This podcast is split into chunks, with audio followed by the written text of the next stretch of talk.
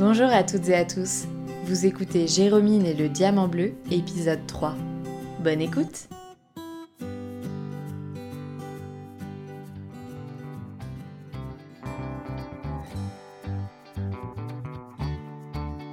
Une brise d'été souffle sur la ferme aux camélias.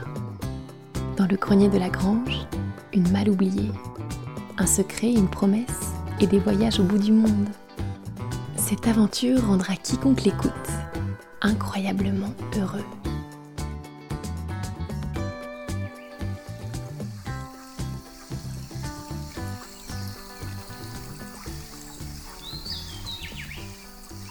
Jérômine se retourne vers Célestin.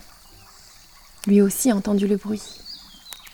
La moustache dressée, un doigt sur les lèvres, il s'accroupit doucement. Jérômine limite, mais son cœur bat tellement fort qu'elle a l'impression que toute la forêt autour d'elle l'entend. Elle se sent tout à coup bien vulnérable, perdue dans la nuit moite de la forêt amazonienne. Toute petite au milieu des arbres immenses. Leur feuillage est tellement dense que la lumière des étoiles le traverse à peine. Elle repense alors à des histoires de serpents, de caïmans et de jaguars féroces. Et tout ça pour un minuscule diamant bleu, un vieux tourne-disque et un vinyle rayé.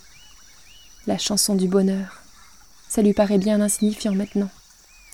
Célestin lui fait le geste de se rapprocher et elle rampe jusqu'à lui. Le pauvre Pépin n'emmène pas large non plus, tapis au fond de la capuche de Jérômine. Qu'est-ce que c'est à ton avis? murmure Jérômine.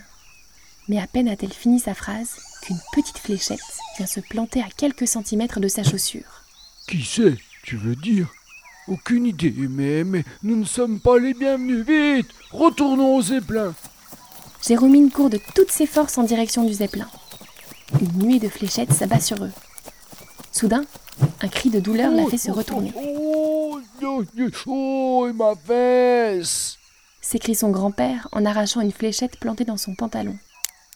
Jérômine lui attrape le bras, mais il s'effondre par terre, l'œil vitreux. Je, je, me sens. Je me sens tout bizarre. Bafouille Célestin. Jérômine se penche sur lui. Célestin est tout pâle et il respire de plus en plus lentement. C'était une fléchette empoisonnée. Non, non, non, reste avec moi supplie-t-elle en secouant le bras de son grand-père. Soudain, un éclair passe dans les yeux de Célestin. Ma Zouzette, c'est. c'est toi? murmure-t-il en regardant derrière l'épaule de Jérômine. Puis, ses yeux se ferment. Jérômine se retourne. Penchée au-dessus d'elle, il y a une toute petite femme voûtée, au visage ridé comme une coquille de noix et aux longs cheveux blancs. C'est Célestin Mon Tintin Non d'un bourrelet de pécari, mais qu'est-ce que tu fiches ici? S'écrie la vieille femme en levant les bras au ciel. Jérômine n'en croit pas ses yeux. Grand-mère? Oh là là là là, mais, mais, mais ça c'est ma petite mimine Mais regarde-toi, tu fais presque ma taille s'exclame Louisette en serrant Jérômine dans ses bras. Euh, par contre, fais attention, tu as un loir dans la capuche. Enfin, vaut mieux ça qu'une araignée au plafond, tu me diras. Jérômine sourit. C'est Pépin. Et c'est un peu grâce à lui si on est ici. C'est lui qui m'a fait découvrir la malle avec le vinyle. En disant ces mots, elle se retourne et regarde avec inquiétude son grand-père, toujours étendu sur le sol. Est-ce qu'il est mort? Mort? Ok non, il en faut bien plus pour l'achever celui-là. Il fait juste de beaux rêves. Je lui ai envoyé une dose de plantes somnifères assez forte pour endormir un caïman. Mais ne t'inquiète pas, j'ai l'antidote qu'il lui faut. Sourit Louisette en sortant une petite fiole de sa poche. Elle verse quelques gouttes d'un liquide visqueux dans la bouche de Célestin. Pépin fronce les babines et retourne se cacher dans la capuche de Jérômine. Célestin bouge un peu la tête et se met à grogner. Waf, waf, waf, tout, tout, tout, tout gentil, tout, tout, gentil, gentil, tout, tout, waf, waf. Oui, bon, parfois il a quelques petits effets secondaires, mais rien de bien méchant, ça va passer. Allez, mon Tintin, on y va. Louisette soutient d'une main ferme Célestin qui titube et l'aide à se mettre debout. Jérômine est impressionnée par la force de sa grand-mère, qui traîne son grand-père à moitié endormi. Pourquoi nous as-tu lancé ces fléchettes? Parce que je suis chargée de protéger la tribu et la forêt. Parfois, des gens viennent jusqu'ici pour piller les richesses de la forêt et couper ses arbres. Allez, viens, je t'emmène au village. J'en connais deux qui vont être fous de joie de te revoir. Papa et Papa et maman sont là aussi? demande Jérômine d'une voix suraiguë, tellement elle est heureuse. Louisette hoche la tête. Tu sais, on avait perdu espoir de vous revoir, toi et Célestin. Quand je suis partie pour Atamayaka dans l'espoir de trouver le diamant bleu, je ne savais pas que ce serait aussi difficile. J'ai navigué sur un bateau que je m'étais fabriqué, mais j'ai été prise dans une tempête. J'ai échoué sur une île perdue dans l'Atlantique et j'y suis restée plusieurs mois. Puis j'ai fini par réparer mon bateau et je suis arrivée au Brésil. Je me suis rapprochée de la forêt en train, en bus, à dos en barque, j'ai tout fait. Mais j'ai vite compris que le seul moyen d'arriver à Tamayaka serait de trouver un petit avion. Et là, ben, je suis tombée sur tes parents, qui avaient eu, figure-toi, la même idée. Alors, on a loué un petit coucou et on a volé ensemble. Sauf que, ben, sans mon super radar d'atterrissage et avec tous les arbres de cette forêt, on s'est planté en haut du premier palmier venu, pardi. Et notre avion s'est écrasé. Heureusement, on en est sorti indemne. Mais impossible de repartir. Cette forêt est un labyrinthe et nous sommes dans son cœur. On a tout essayé pourtant. De fabriquer une radio pour envoyer un SOS. Mais le signal est trop faible pour parcourir des dizaines de milliers de kilomètres. De descendre la rivière en bateau, mais il y a bien trop de courant. Les seules personnes que nous avons croisées et qui auraient pu nous aider à sortir de cette forêt sont les chercheurs d'or. Mais ils ont essayé de nous dépouiller. Heureusement, nous sommes tombés sur les gens du village d'Atamayaka et ils nous ont accueillis. Ils nous ont tendu la main et ouvert grand les bras. Et nous sommes peu à peu devenus des membres de leur tribu. Jérômine sent sa gorge se serrer en écoutant le récit de sa grand-mère. Elle remercie en pensée Pépin d'avoir trouvé la malle et Célestin d'avoir mis la main sur ce vieux journal mentionnant le diamant bleu. Si tous les deux n'avaient pas fait ces découvertes, ils n'auraient jamais pu venir jusqu'ici et Louisette, Charlotte et Basile seraient restés coincés dans la forêt amazonienne. Maintenant, ils vont tous pouvoir rentrer à la maison. Jérômine et Louisette remontent la rivière pendant quelques minutes en soutenant Célestin. Elles arrivent devant un gigantesque arbre de Samoma. Cet arbre, c'est le gardien du village. Il mesure presque 90 mètres de haut. De là-haut, tu vois la forêt à perte de vue. Et ses branches recèlent bien des trésors. Voilà le village. Une quinzaine de petites cabanes en bois tressé se font face, disposées en rond. Des enfants jouent, assis sur le sol près d'un feu. Des hommes et des femmes râpent du manioc en fredonnant dans le soir. Ils s'arrêtent en apercevant Jérômine et Célestin et de grands sourires illuminent leur visage. Louisette pose Célestin sur une natte et entraîne Jérômine dans une cabane.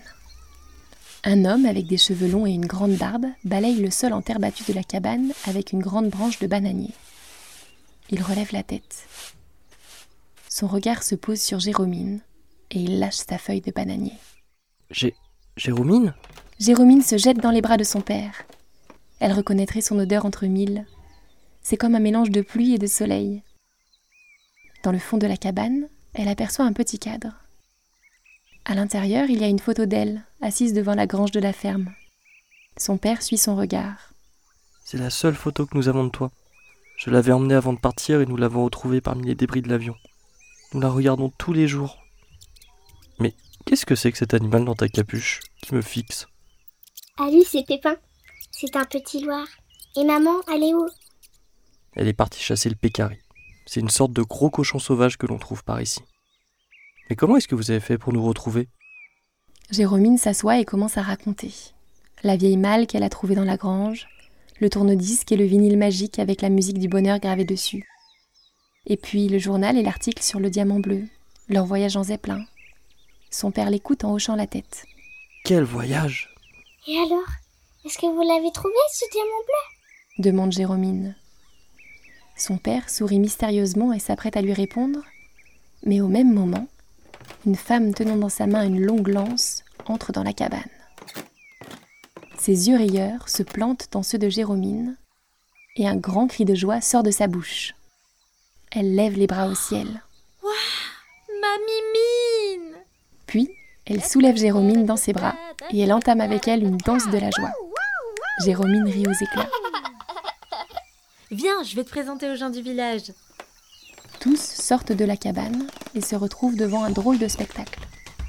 Tous les habitants du village sont assis en rond et au milieu du cercle, Célestin danse avec un petit garçon. Il a retiré sa chemise et il imite la danse de l'enfant. Il jette ses jambes en l'air en tournant sur lui-même. Les membres de la tribu battent le rythme de leur danse en tapant des mains. Mais, mais qu'est-ce qu'il fait? Bah le voilà qui a retrouvé la forme, on dirait. Il partage la danse de bienvenue avec le plus jeune d'entre nous. Tu peux les rejoindre si tu veux. Jérômine a un peu d'appréhension de danser devant des gens qu'elle ne connaît pas. Mais elle s'élance et rejoint son grand-père et le garçon dans le cercle. Sans réfléchir, elle se met à danser. C'est comme si son corps décidait pour elle. Elle se sent tout à coup libre et heureuse. Pépin grimpe sur sa tête et agite ses petites pattes. La danse s'achève. Jérômine s'assoit un peu en retrait pour reprendre son souffle. Dans sa poche, elle sent son petit carnet du bonheur. Elle le prend et écrit très vite.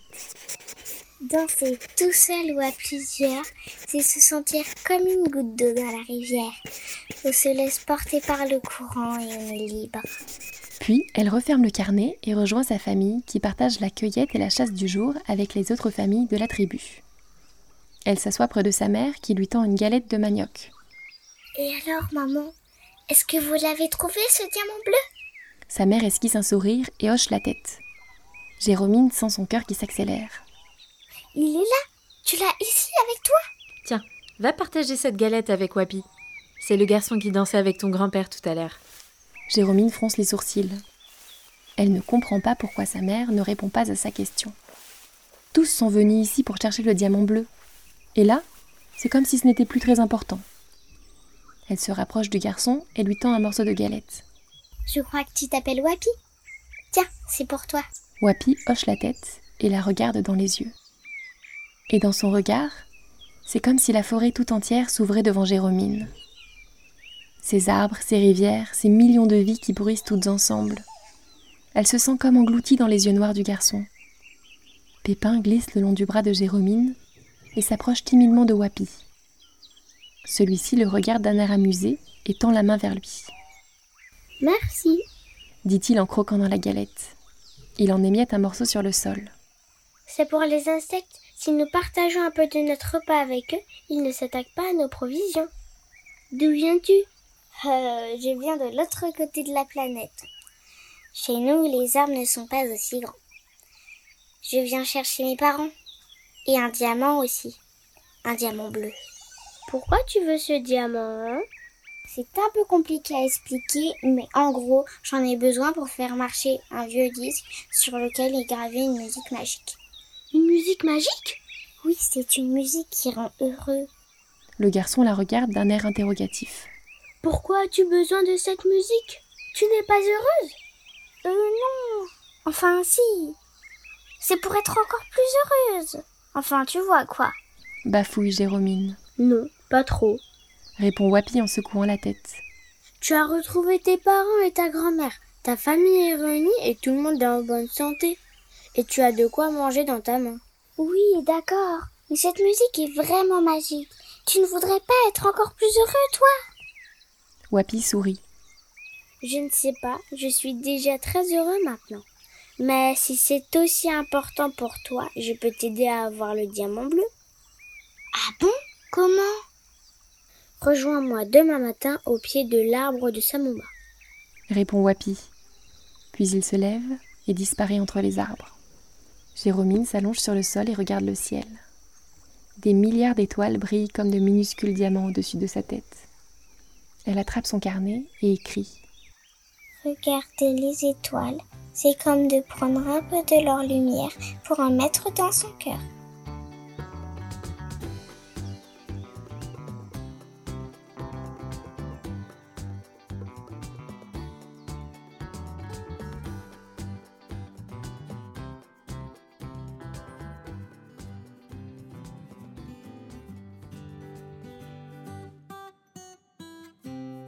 Vous venez d'écouter une histoire d'Envolée Comté, une création originale écrite par Lucille Petit.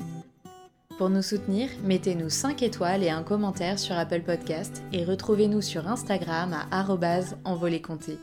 À très vite